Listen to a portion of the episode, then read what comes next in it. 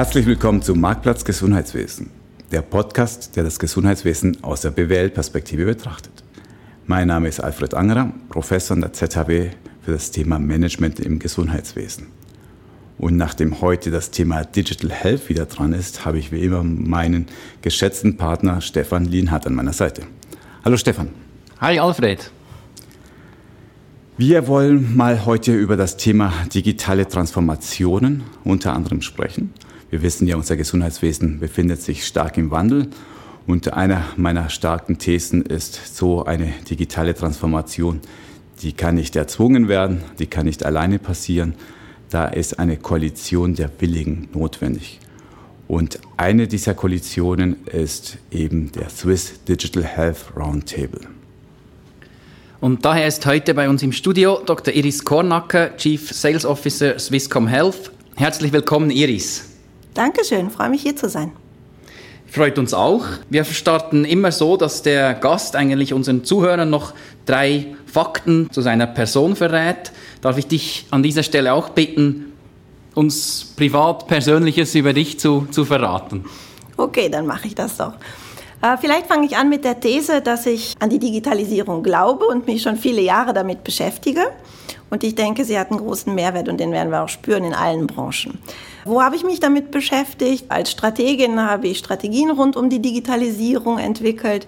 Ich habe im Business Development gearbeitet und neue Geschäftsmodelle versucht zu etablieren, zum Beispiel mit Daten, Insights, Bewegungsdaten, die wir aus anonymisierten Mobilfunknetzdaten erzeugen konnten, habe ich Klinken geputzt, habe ich verstanden. Da muss man einen Kunden nie richtig verstehen und man muss vor allen Dingen auch nach intern ziemlich viel Lobbying betreiben, um das durchsetzen zu können. Und äh, ich habe aber auch ganz praktische Erfahrungen im Umfeld von äh, Proof of Concepts mit Kunden gemeinsam und Daten Scientists oder auch in großen Umsetzungsprojekten. Sodass ich glaube, Digitalisierung, die ist da, die kommt, die wird sich weiter verstärken. Erfahrung habe ich in unterschiedlichen Branchen, aber seit drei Jahren vor allen Dingen im Healthcare-Sektor. Das ist der erste Punkt. Der zweite Punkt ist vielleicht, man hört es bestimmt, ich komme aus Deutschland, aber ganz konkret komme ich aus Köln, aus dem Rheinland. Und die Kölner, die haben so ihr eigenes Grundgesetz. Und da gibt es so zwei Artikel in diesem Grundgesetz. Der eine ist, es ist, wie es ist. Und der andere ist, es kommt, wie es kommt. Also man hat nicht so wirklich viel Einflussmöglichkeiten.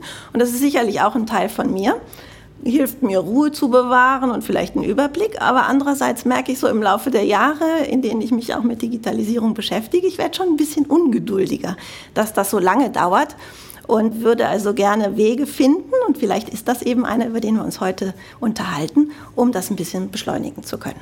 Das ist der zweite Punkt. Und der dritte, ich habe gesagt, ich mag Digitalisierung, aber ich war am Mittwochabend Luzern Festival in Beethovens Fünfter und das live zu hören ist äh, tausendmal besser als jede digitale Version. Ja, wir sind alle froh, dass wir mal wieder rausgehen können. Also, wir nehmen das Ganze hier auf im August, ähm, wenn es ausgestrahlt wird. Wer weiß, wer weiß, ob wir dann noch alle im Lockdown sind, aber wir sind ja positiv eingestimmt. Iris, bevor wir hier tief in das Thema dieser Initiative Swiss Digital Health Roundtable einsteigen, würde ich gerne noch ein bisschen mehr von dir erfahren. Das erste, was mir aufgefallen ist, ist dein vom Hintergrund. Hast du ja Biologie studiert, in molekulare Biologie, Molekularbiologie promoviert.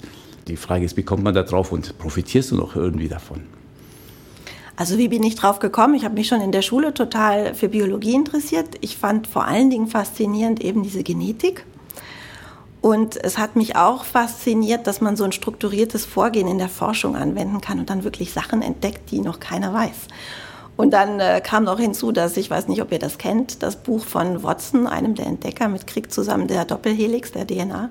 Das Buch heißt die Doppelhelix und da beschreiben sie so ihren Werdegang, wie sie da zusammen nachts geforscht haben und so. Und dann dachte ich, das muss ich auch machen.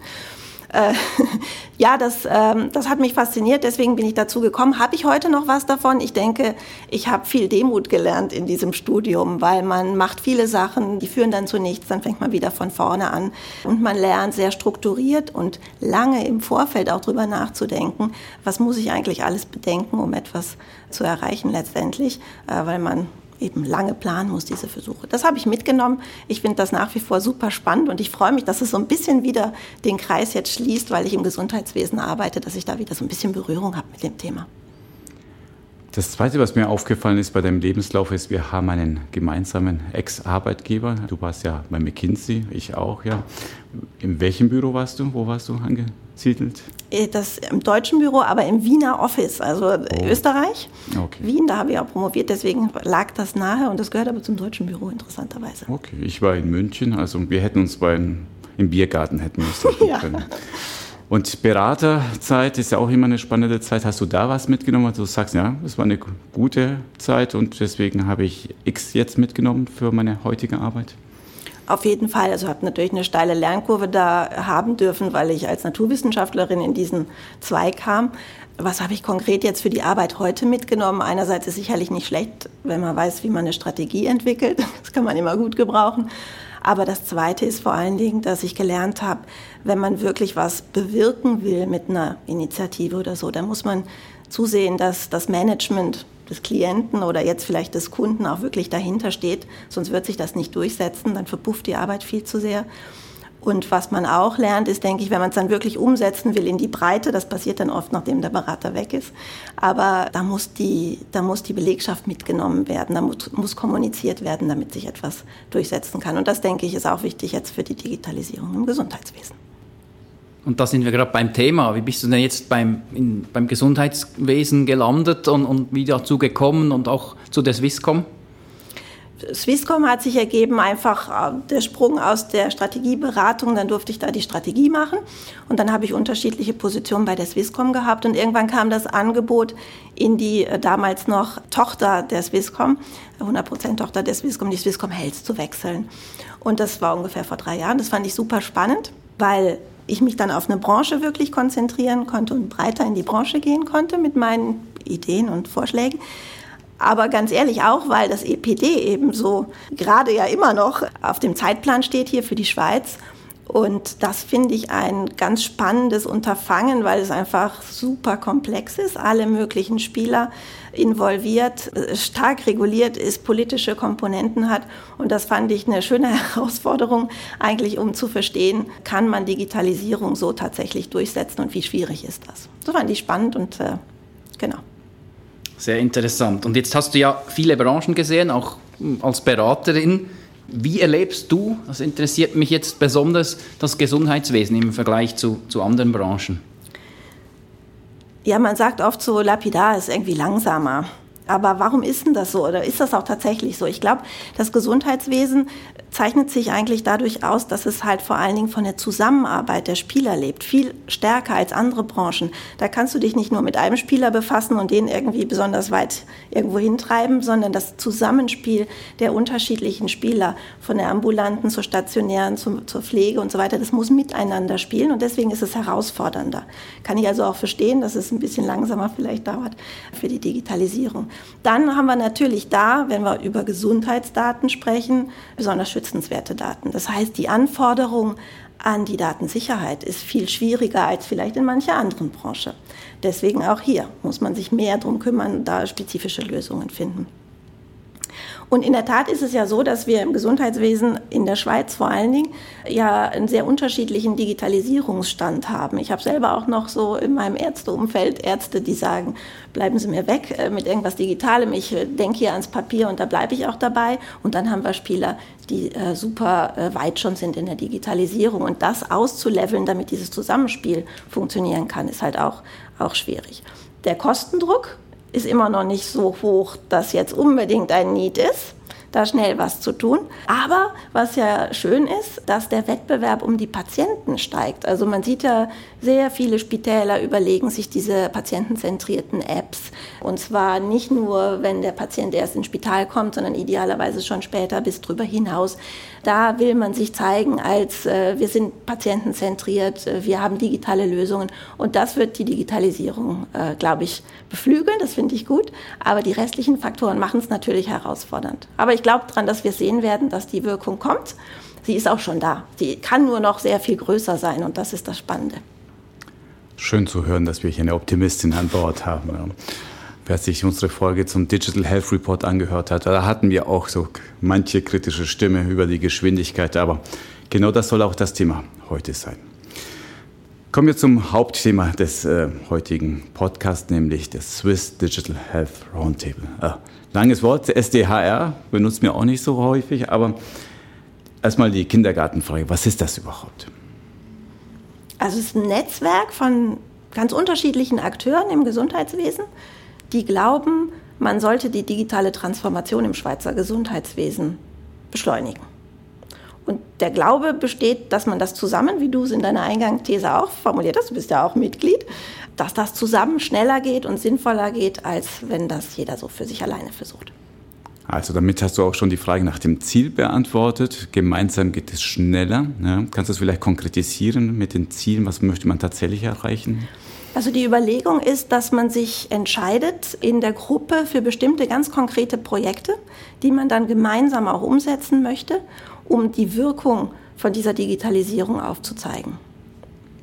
Vielleicht sage ich noch, wir haben das, das Ganze wurde ja gegründet von Olivier Willi, der glaube ich auch schon mal Gast der hier war. Der war schon Gast hier, genau.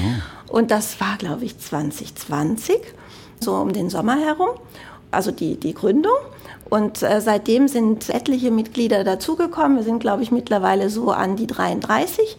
Kann man übrigens auf der Homepage ganz gut sehen, wenn man äh, Digital Health Roundtable eingibt, äh, dann ist man da und hat eigentlich alle Informationen und auch Statements. Genau. Und äh, da sind wir also noch sage ich mal, relativ am Anfang. Aber das ist äh, hoffentlich auch erst der Anfang. Wir werden jetzt äh, demnächst ein Treffen haben, wo wir uns auch physisch zum ersten Mal treffen, um dann zu beschließen, wie geht es konkret weiter, welche Projekte stehen an. Also da ist noch viel, was wir vielleicht erleben dürfen. Ja, vielleicht kannst du uns verraten noch, habt ihr uns oder habt ihr euch schon darauf geeinigt, wie sollen diese Ziele erreicht werden? Welche, welche Aktivitäten passieren da genau? Also wir haben äh, in der ersten Phase mal alle, jeder sich Gedanken machen können, was wäre denn ein cooles erstes Projekt? Und die sind alle eingereicht worden und die wurden dann in der Gruppe quasi geratet und in eine Reihenfolge gebracht. Und da ist eins rausgefallen, über das wir, glaube ich, gleich noch sprechen. Das ist die Erstellung einer Projektlandkarte für die Schweiz. Und da gab es aber noch viele andere Ideen und wir werden eben jetzt dann besprechen, welche von der kommt als nächstes dran. Es geht darum, dass man wirklich diese konkreten Ideen umsetzt und damit die Wirkung zeigt. Das ähm, tönt jetzt sehr nach, dein, nach dem lang ersehnten Miteinander.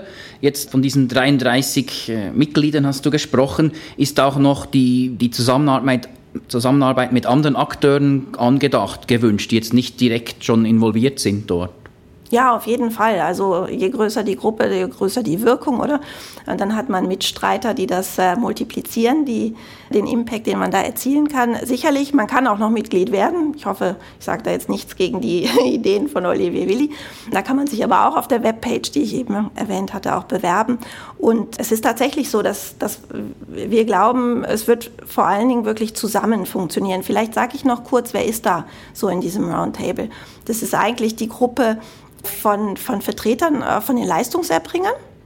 Das ist von ambulanten Ketten, von großen Kliniken, Apothekern, äh, eigentlich alles, was so das Gesundheitswesen an, an äh, bietet, ist da vertreten. Dann sind auch Vertreter von Versicherungen da.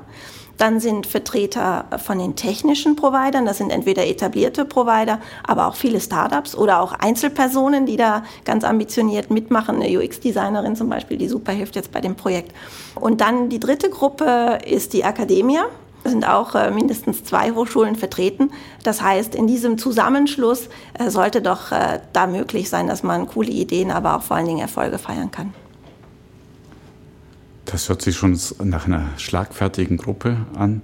Hast du spontan noch einen Wunsch, äh, wenn wir hier schon Werbung machen für die Mitgliedschaft? Welche Gruppe könnte noch dazu stoßen? Dann hättest du gern noch dazu. Schwierige Frage. Also äh, eigentlich ich glaube ich, die Vertretung ist gut von den, von den Gruppen. Vielleicht braucht man von der einen oder anderen Spezies einfach noch mehr im Laufe der Zeit, damit man zusammen noch mehr erreichen kann und sich das durchträgt. Habt ihr zwei Vorstellungen, wer noch fehlen könnte? Wen man sich immer wünscht, ist natürlich so die Gesundheitsberufe, so Pflege, Ärzteschaft. Da könnte man, glaube ich, schon noch ein, zwei so schlagkräftige Mitglieder brauchen. Und ich natürlich immer mit der Patientenbrille auch unsere geschätzten Patienten, die in vielen Fällen dann die Endnutzer sind ähm, von den Produkten und, und, Services, die da entstehen. Oder? Ja, das stimmt. Also von den Leistungserbringern, du hast es angesprochen, Alfred, da haben wir ja also vom CEO vom Chefarzt, glaube ich, haben wir, oder? Wir haben aber auch die digitalen Verantwortlichen. Stefan. Und also wir haben eigentlich unterschiedliche äh, Berufe da schon vertreten, aber es könnte sicherlich noch breiter und mehr werden, das ist so. Solche Vereine leben ja davon, dass sie nicht nur reden, sondern auch etwas tun. Du hast ja vorhin schon angedeutet, auf der Website ist es so schön verkauft als retrospektives Mapping. Ja, das klingt sehr sperrig, aber du hast es vorhin einfach erklärt, eine Landkarte. Ja. Was ist das? Was für eine Landkarte entsteht denn dort äh, in dieser Initiative? Also die Idee ist, eine Schweizer Landkarte zu, ähm, zu entwickeln mit Digitalisierungsprojekten im Healthcare-Sektor, dass man einfach auf einen Blick mal die Übersicht hat, was ist da schon alles Cooles passiert. Und warum ist das eine Idee, die wir weiterverfolgen? Weil man dann einerseits mal sagen kann, guck mal, das gibt es schon alles, ist das nicht toll und hast du nicht auch Lust selber da etwas noch zu machen? Es gab tatsächlich auch in dem Kreis, dem wir zusammen sind, Stimmen, die gesagt haben, ich möchte mehr verstehen, was gibt es schon an Projekten, damit ich solche auch bei mir implementieren kann. Dann gibt es aber natürlich auch viele Learnings aus diesen Projekten. Also was äh, macht man potenziell falsch oder was haben die anderen schon gelernt? Das muss ich nicht selber auch noch falsch machen. Das heißt, von den, von den anderen Projekten äh, mit den äh, Erfolgen, aber auch Misserfolgen lernen, ist sicherlich der andere Aspekt. Und dann äh, wird sich vielleicht auch ergeben, dass äh, auch wenn wir ganz fleißig versuchen, viele Projekte zu sammeln, dass wir zu bestimmten Themen einfach keine finden.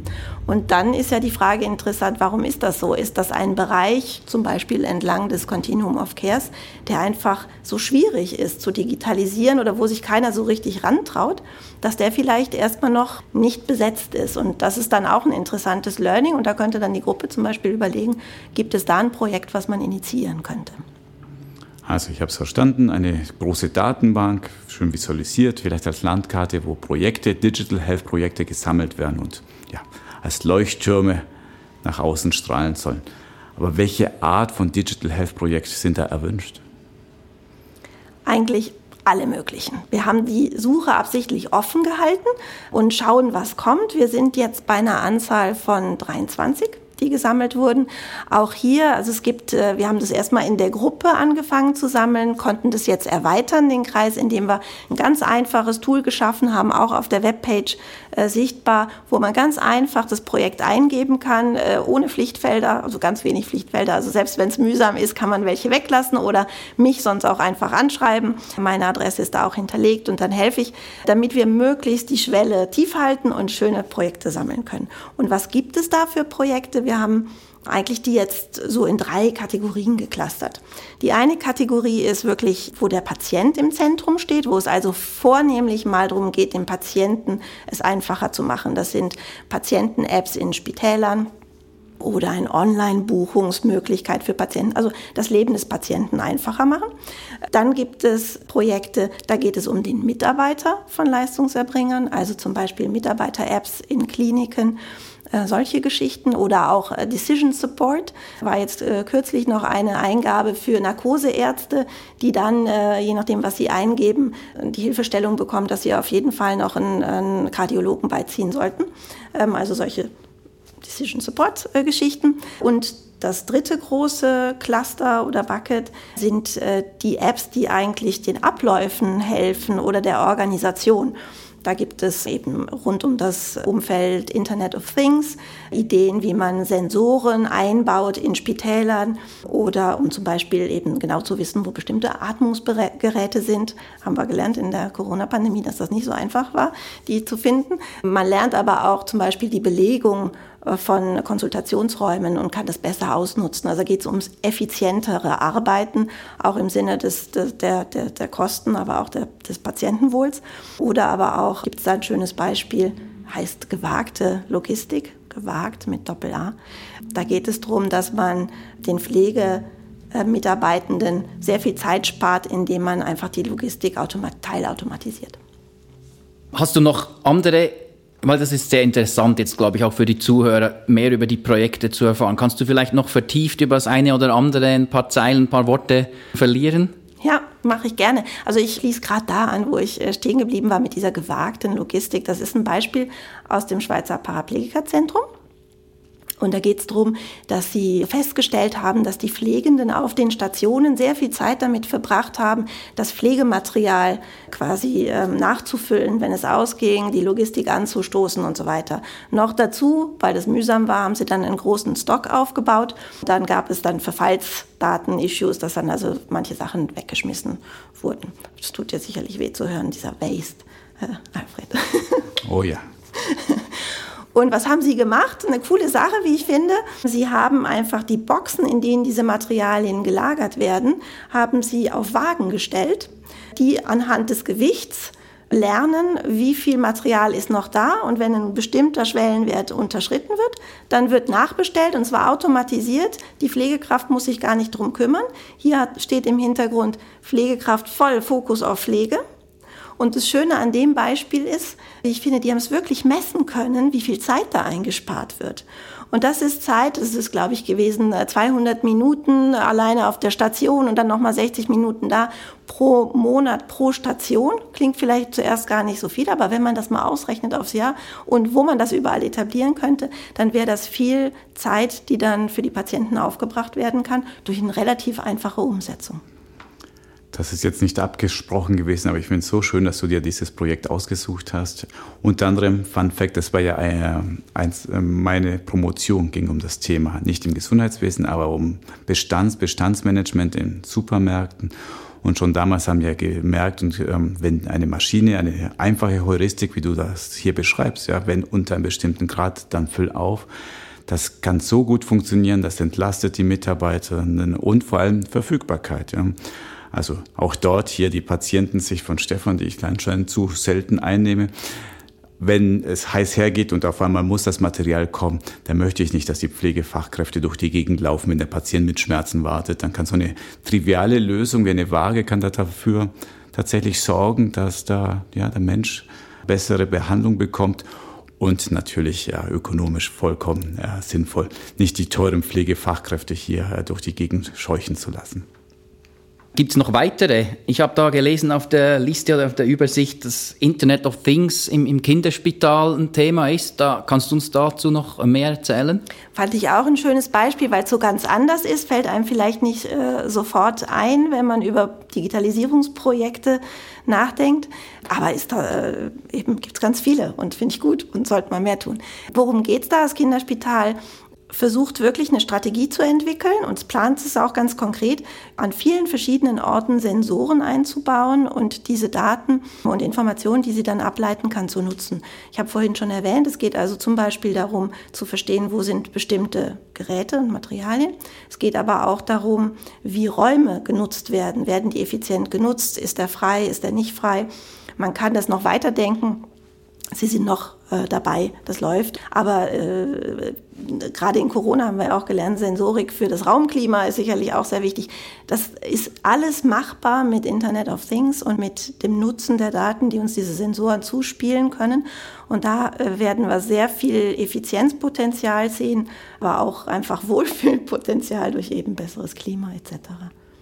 Also an dieser Stelle gerade ein, ein, Aufruf an alle Spitaldirektoren und Direktorinnen, die Neubau planen oder dran sind, Infrastruktur, Technik, Technologie schon relativ früh wissen, wo es dann in fünf Jahren hingeht und, und nicht sich alles verbauen jetzt, damit man dann teuer nachrüsten muss. Ganz wichtiger Punkt, genau. Also das fängt jetzt langsam an, sich äh, natürlich zu verbreiten und, und bewusst zu werden. Es ist wichtig, dass man das natürlich früh, also für eine kostengünstige Umsetzung ist es wichtig, dass man das frühzeitig einplant. Und da gibt es aber schon auch viele Spezialisten, habe ich mir sagen lassen, auf dem Gebiet, die man dann reinholen kann. Und äh, ja. Hast du noch ein drittes Beispiel, wo es vielleicht mehr auch Patient jetzt mal im Fokus steht? Ja, gut, gehen wir in dieses Bucket rund um die patientenzentrierten Projekte, die wir da sammeln durften. Ist auch bislang die Mehrzahl äh, aller Projekte kam aus diesem Bereich. Mir gefällt sehr gut, äh, Stefan, und da hoffe ich jetzt auf deine Unterstützung, der Schulthess Coach. Eine App, ich sag mal, wie ich es verstanden habe, du erkennst mich.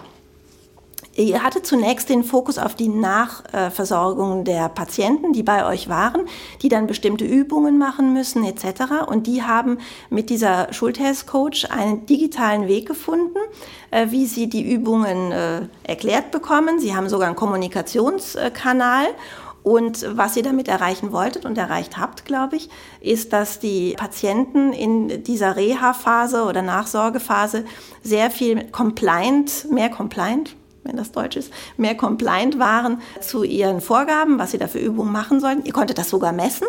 Wie haben sie das gemacht?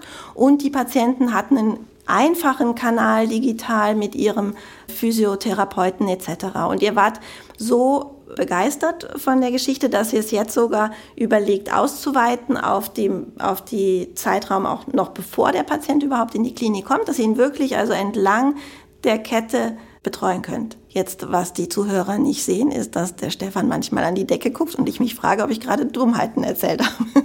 Machst du, machst du überhaupt nicht. Nein, das ist eigentlich im Grunde richtig erfasst, oder?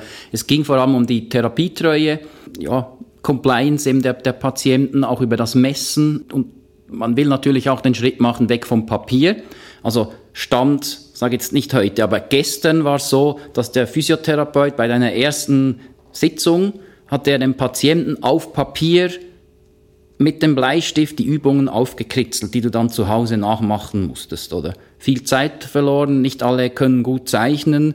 Äh, das war sehr mühsam, das, das Blatt ging ab und zu verloren, war zerrissen oder verrumpft, hatte Kaffeeflecken drauf. Es gab, äh, die Interaktion war auch schwierig und darum hat man sich auf dem Markt umgeschaut, was es für Lösungen gibt, hat jetzt diesen digital, äh, digitalen Therapiebegleiter, eigentlich ist es geschaffen oder konzipiert, eingeführt. Und dort hast du als Patient dann auch die Möglichkeit, nach jeder Übung wirst du gefragt, wie war denn die Schmerzskala? Und wenn du dort einen gewissen Wert oder aus der Norm fällst, kriegt der Physiotherapeut eine Nachricht, kann intervenieren, kann via die App entweder mit dir chatten oder gleich eine Videokonferenz starten und, und dich mal fragen, Iris, mach doch noch mal die Übung, ich schaue dir gleich zu. Oh ja, du, du biegst dich nicht 70 Grad, sondern 90, das ist nicht gut, mach das nicht. Ist nicht gut nach der Knie- oder Hüft-OP und das Ganze eben auch digital messbar machen, dann so wie sich die Therapie nicht nur Treue, aber auch ist der in der Norm, die vorgesehen ist, verglichen auch mit anderen Patienten, also die dann anonymisiert eigentlich, kannst du da so Vergleiche anstellen. Und das Coole ist auch, das haben jetzt eben neu äh, drin, sind auch die medizinischen Fragebogen.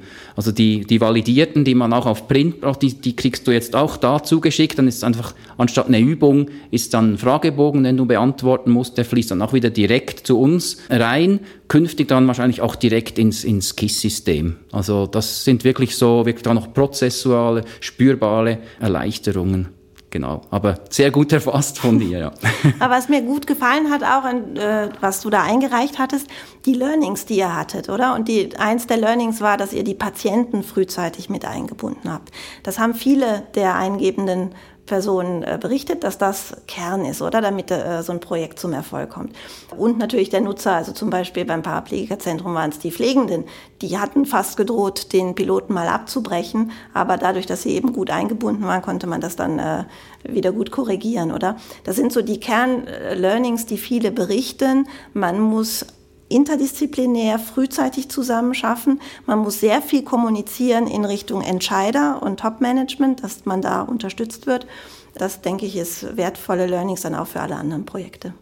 Also insbesondere finde ich in dem Projekt eben schön, dass ich mich um den, um den Technikkram kümmern musste und durfte weniger um die Prozesse, weil ich dort auch gesagt habe, wir brauchen Physiotherapeuten. Das sind die, die, die wissen auch, wie das Ding im, im Arbeitsalltag integriert werden muss. Und das ist eine Kollegin. Wir hatten auch schon Podcast da mit Anita Zwallen, die die Projektleitung dann fachlich ähm, und mit ihren Leuten geklärt hat. Und das sieht man jetzt auch einfach am Endresultat. Hätte ich es konzipiert, war es wahrscheinlich furchtbar. Du hast ja vorhin erzählt, ihr habt ja die Projekte geclustert. Das eine Cluster war Patientenzentrierung und die anderen zwei waren nochmal? Mitarbeiter, wenn es wirklich um die Mitarbeiter beim Leistungserbringer ging. Und das dritte so Organisation oder Abläufe, wenn es um Prozesse vor allen Dingen ging. Und du hast auch erwähnt, die meisten Projekte, die da drin sind, geht es um den Patienten, was natürlich die Seele erfreut. Aber jetzt kommt die ketzerische Frage. Glaubst du, es ist tatsächlich die Mehrheit der Projekte, die in dem Bereich da draußen passieren, oder sind es einfach die, über die man gerne spricht und deswegen sind sie übervertreten? Ja, äh, ich glaube, es ist beides richtig. Man spricht gerne über sie, verkauft sich gut. Sie sind auch teilweise natürlich genau für solche Zwecke der sich präsent, des sich Präsentierens als patientenzentrierte Organisation und sich behauptens auch im Wettbewerb mit anderen Häusern. Aber es erfüllt ja durchaus einen Zweck. Also sind wir froh darüber, dass wir sie haben. Und ich glaube, einen großen anderen Anteil sollte es eigentlich geben oder wird es noch mehr geben, sind die Effizienzprojekte, also wo es um die Prozesse geht. Warum? Weil du da wirklich Geld sparen kannst. Jetzt habe ich vorhin gesagt, der Kostendruck ist äh, noch nicht ganz so groß, aber der wird vielleicht auch noch größer. Und da hat man die direkte Hebelwirkung auf die Finanzen. Und deswegen glaube ich, da gibt es auch noch mehr davon. Die haben wir nur noch nicht. Deswegen hier auch gerne nochmal der Aufruf. Wir freuen uns über jede Projekteingabe. Und es, wenn äh, Sie, liebe Hörer, jetzt sagen, ich passe aber nicht in eine der drei Kategorien, dann heißt das gar nichts. Dann sind wir sehr froh, können wir noch eine vierte aufmachen. Und die andere Dimension, über die haben wir noch nicht gesprochen, wie wir es auch angucken, wo wir da stehen, ist äh, das Continuum of Care. Also fangen wir an beim gesunden Menschen, dann äh, mit vielleicht Vorsorge, dann ambulant, stationär, Nachsorge etc. Auch da clustern wir und da sehen wir, dass wir so in der Vorsorge und in der Nachsorge auch noch ein bisschen schwach auf der Brust sind, was so die Projekteingaben angeht und freuen uns nicht nur da, sondern über alle Bereiche über Eingaben. Das ist natürlich auch sehr typisch, dass gerade im Bereich Prävention, das sind ja auch teilweise die undankbaren Projekte, die sehr, sehr viel bringen, aber wo man dann vielleicht auch die Wirkung schwer nachweisen kann. Wenn man Kosten verhindert, ist natürlich nicht lang so sexy, wenn man einen aktuellen Prozess, der jetzt schlecht läuft, optimiert und gut messbar die Zeit, die Patientenwartezeit optimiert. Also das ist natürlich, wie du gesagt hast, diese Prozess äh, die sind natürlich sehr, sehr dankbar, weil man sie gut quantifizieren kann. Heißt aber nicht, dass es die wichtigsten sind. Also ich bin bei dir. Ja. Seien wir froh, dass so viele Projekte um das Thema Patienten sich drehen. Weil, warum machen wir das gleich an das ganze Digital Health? Ja, nicht aus Selbstzweck, sondern weil wir tatsächlich die Patientinnen und Patienten ein besseres Gesundheitssystem erschaffen wollen. Du warst schon sehr offen, was es äh, betrifft, neue Kategorien aufzumachen. Jetzt kommt die nächste provokative äh, Idee, nämlich, glaubst du, wir werden es schaffen, eines Tages die Kategorie zu haben, nicht Leuchttürme, nicht gute Projekte, sondern Projekte, die wir in den Sand gesetzt haben. Weil aus wissenschaftlicher Sicht sind die, die die spannendsten, wo man am meisten lernen kann aus Fails. Oh, es wäre unbedingt lohnenswert, sich darüber zu unterhalten, aber es braucht tatsächlich äh, jemanden, der sich hinstellt und sagt, ich habe es vergeigt oder wir haben es vergeigt. Und das ist ja manchmal, äh, wird schon so darüber geredet, in der digitalen Community voneinander zu lernen, so bei Softwareentwicklern oder bei der, ähm, ich glaube, bei der Messe Bau. Da ging es auch um digitale Bauwelten. Da gab es auch so eine Shitstorm-Ecke irgendwie, wo man dann darüber geredet hat. Vielleicht kommt diese Tendenz, aber man sagt ja damit auch, da gab es Kosten, die haben nichts bewirkt. Und so weiter. Also es wird schwierig, aber äh, aus Fehlern kann man nur lernen und deswegen sollten wir offen dafür sein. Es wäre sicherlich wünschenswert. Wir leiten auch gern anonym äh, Ideen an dich weiter, damit die ja, genau. auftauchen. Kann man selber auch seine Beispiele eben einbringen? Das habe ich jetzt verstanden. Über die Website kann ich das einreichen. Nicht sehr viele Felder, die ich wirklich zwingend ausfüllen muss. Das macht es schon mal einfacher. Die große Gefahr ist auch dann immer, dass man, dass das Ganze zu einer Werbeplattform verkommt oder dass, dass man sagt, ja, man müssen irgendwie noch äh, ja, Geld generieren und dann wird es plötzlich so, sieht man die Industriepartner, die, die Bekannten oder Beratungsfirmen, wo ihr beide selber herkommt oder die, wo, wo, ihr kennt, oder?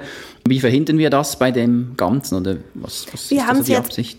Bislang äh, so gelöst, dass wir die Projekte aufzeigen, rein aus der Perspektive des Leistungserbringers. Also wo, in welchem Spital oder in welcher ambulanten Kette oder so wurde es umgesetzt. Wir sagen nicht auf der Homepage, mit wem oder wer da die Technik geliefert hat. Es kommt tatsächlich und äh, ich bin dankbar dafür, dass natürlich die Technikprovider äh, ihre Lösungen auch vermarkten wollen und deswegen auch Projekte einreichen. Das finde ich gut. Hier nur die Bitte, dass man dann auch hinschreibt, mit wem hat man es umgesetzt und wir würden es dann so versuchen zu publizieren. Ja, das mit den Technikprovidern finde ich jetzt aus ganz persönlichen Gründen auch sehr spannend, weil für diesen Podcast kommen wir auch wieder, immer wieder zu Technikprovidern und sagen, ey, wir haben diese Lösung, die man am Patientenbett dort XYZ machen kann. Und ich sage, super, lasst uns doch gemeinsam mit einem eurer Kunden äh, so eine Sendung machen, weil dann ist natürlich eine ganz andere Perspektive, die aufkommt. Und eigentlich ist auch die beste Werbung, wenn jemand, ein Leistungserbringer mit leuchtenden Augen erzählt, was er oder sie da für tolle Sachen machen kann, jetzt neu ähm, in der Klinik, das ja auch viel wirksamer für alle. Ne? Also dann der Aufruf, schnappt euch eure zufriedenen Kunden und ähm, schickt der Iris eine Mail. Lass uns mal so im dritten Teil dieser, dieses Podcasts nachdenken über das, was passiert, über die Wirkung. Was glaubst du, kann man tatsächlich erreichen, indem wir diese ganzen Leuchttürme zusammensammeln und an einem Ort der Welt verkünden, guck mal, was da passiert in der Sachen Digitalisierung in der Schweiz? Ich habe die Hoffnung, dass es dazu führt, dass tatsächlich manche im Schweizer Gesundheitswesen sich sagen, ich sollte auch ein Projekt machen dieser Art oder da gibt es noch Ideen, die habe ich so noch nicht gekannt. Da sollte ich mal tiefer reingehen und vielleicht das eben für mein Haus, für meine Kette, wie auch immer, versuchen umzusetzen. Das ist für mich, ich denke immer so in, in, in zwei Schritten in der Digitalisierung im Gesundheitswesen. Ich habe ja vorhin erzählt, Kern für mich Gesundheitswesen, es lebt von der Zusammenarbeit. Das macht es so herausfordernd, aber auch so spannend. Und die Digitalisierung im, bei einem einzelnen Leistungserbringer, die glaube ich, die sehen wir schon. Da gibt es eben diese schönen Beispiele. Die sehen wir, die kommen auch noch mehr und wir werden sogar die Wirkung messen können und davon erzählen können. Aber der viel größere Mehrwert kommt noch, so glaube ich, wenn wir dann anfangen, ganzheitlich zu denken und die Sachen zu vernetzen, ist total viel schwieriger, weil dann brauchen wir irgendwelche Datenstandards oder Lösungen, die irgendwie alle nehmen. Und welche nimmt man dann, oder? Dann fallen manche raus. Oh Gott. Also das ist alles schwierig im Sinne von Durchsetzbarkeit, Regulatorien etc. und Datensicherheit. Aber dann dann wird's ja viel besser. Dann, dann äh, rede ich als Patient, dann stehe ich wirklich im Mittelpunkt und dann nehme ich alles mit, meine Daten. Und ich sage, jetzt gehe ich zum nächsten Spezialisten und der weiß schon alles von mir. Und der hat äh, fallbezogen Einblick darauf und so weiter. Das ist der große Mehrwert der Digitalisierung, die sie bringen kann. Und ich glaube, jetzt mit dieser Initiative haben wir vor allen Dingen mal einen Mehrwert auf dem ersten Schritt. Also mehr Ideen noch generieren, mehr Umsetzung. Aber vielleicht im Sinne des Lobbyings, für, die, für den zweiten Schritt, überleg mal, wie viel wäre da noch drin und was braucht's denn, dass wir das noch erreichen, hoffe ich auch da kriegen wir über Kommunikation und Öffentlichkeit etwas hin. Der Spruch lautet ja, man muss jetzt zuerst laufen, wenn man, bevor man rennen kann. Ja. Mich erinnert das total an die Diskussion, die ich habe mit meinem Projekt im Bereich Lean und Lean-Transformation eines Spitals.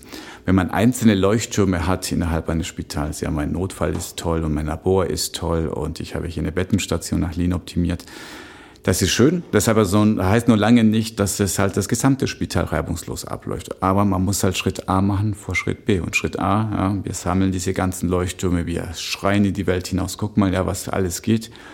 Und die Hoffnung, da bin ich auch bei dir, ist, dass das Ganze zusammen zu etwas Größerem wird und dann wir tatsächlich diese Patientenpfad, entlang des Patientenpfades so ganzheitliche Lösungen entwickeln können.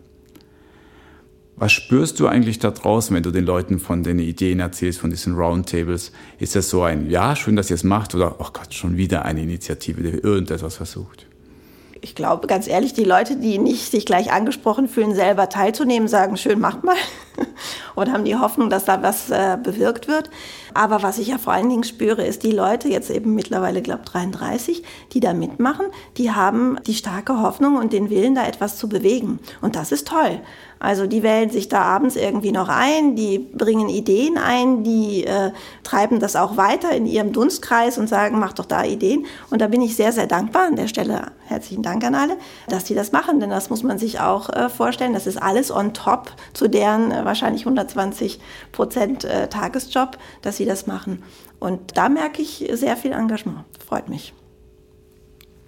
Da würde ich gerne eben selber einhaken, weil ich auch, auch dabei bin. Wo, wo hast du das Gefühl, wie viel kann man da noch erwarten? Weil wir sind alle drei, ist das jetzt ein Projekt, wo wir involviert sind. Wir sind, haben noch andere Hochzeiten, wo wir tanzen. Irgendwo ist ja mal, am Anfang ist immer, also habe ich schon erlebt bei so Initiativen, sehr viel Drive, den Ideen und plötzlich muss man, da muss der Alfred am Abend doch noch mal eine Stunde in einen Call und danach vielleicht eine Präsentation oder was vorbereiten oder eine Grafik umsetzen, so am Top. Das ist zwar cool am Anfang, aber dann, dann, wo siehst du die Grenzen nach? Wie viel kann man auch erwarten von diesen Leuten, ohne es schon offiziell zu machen, dass die wirklich Arbeitszeit kriegen von ihren Arbeitgebern dann speziell für die Mitarbeit in dem wirklich vorbildlichen Projekt oder mit sehr spannenden Leuten und unterschiedlichen Backgrounds drin? Ja, ich glaube, äh, allzu viel dürfen wir nicht erwarten, weil Sie arbeiten ja hoffentlich genau an diesen digitalen Projekten, die wir fördern wollen. Aber ich denke, wir müssen uns dann eben auch challengen, haben wir die richtigen Ideen, wie wir das äh, geschickt umsetzen. Also muss es vielleicht nicht immer der Call sein am Abend, sondern wir müssen es irgendwie so ein bisschen selbstregulierend äh, machen, dass es eben einfach wird, die Projekte einzugeben, dann kommt das automatisiert irgendwo hin, statt dass es jemand umsetzen muss. Da müssen wir auch kreativ sein, sozusagen, dass wir das Ziel erreichen, ohne uns zu sehr noch zusätzlich zu belasten. Vielleicht nochmal zum, zum Punkt, der mich generell von dir interessiert, zum Thema Digital Health, mal so als solches. Ähm, breites Spektrum und, und, zum Teil auch schwammig oder, oder nicht immer einheitlich äh, definiert. In deinen Augen, was müsste eigentlich noch passieren, damit sich das in der Schweiz wirklich durchsetzt, damit es zum Erfolg kommt? Was braucht es dafür? Welche Hebel müssen noch wie gestellt werden? Also ich bin wirklich positiv eingestellt, dass sich dieser erste Schritt der Digitalisierung im Gesundheitswesen, der kommt. Der ist quasi schon da, der muss sich jetzt nur noch ein bisschen beschleunigen und mehr müssen mitmachen. Also innerhalb der Organisationen mehr digitale Projekte, Lösungen sich etablieren etc. Das kommt sind wir mittendrin, sehen wir ja, können äh, Projekte sammeln etc.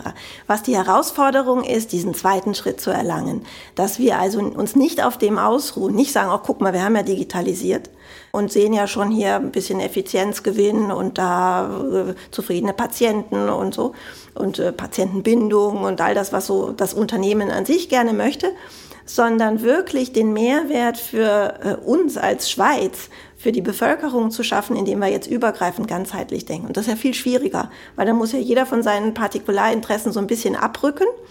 Und deswegen kommt, glaube ich, hier auch die Politik nochmal ins Spiel.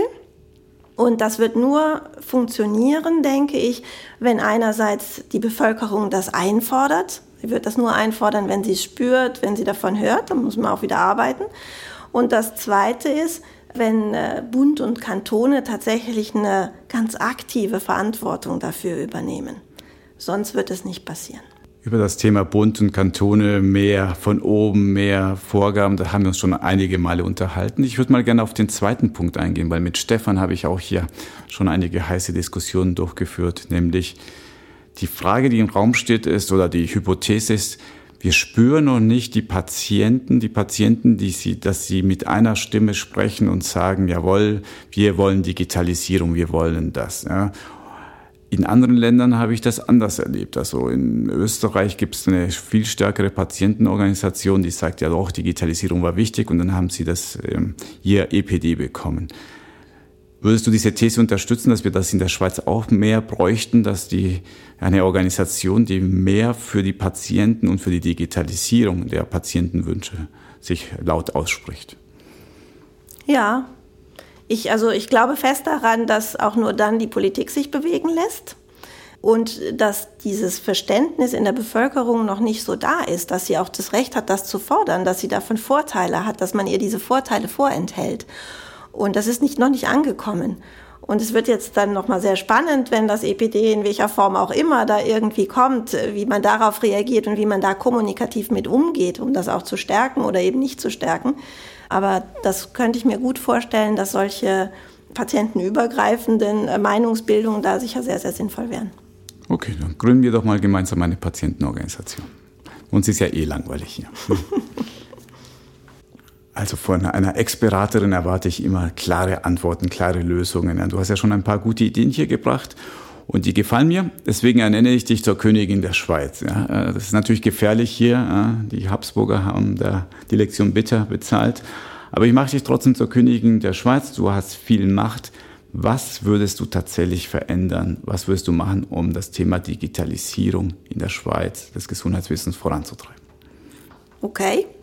Ich würde eine Verantwortlichen ernennen für die Digitalisierung im Gesundheitswesen. Und diese Rolle würde ich ausstatten mit einem gesunden Pragmatismus, mit einem schönen Geldbeutel, damit man was bewegen kann, und mit Entscheidungsrechten. Und dann kriegt diese Person zwei To-Dos mal als erstes.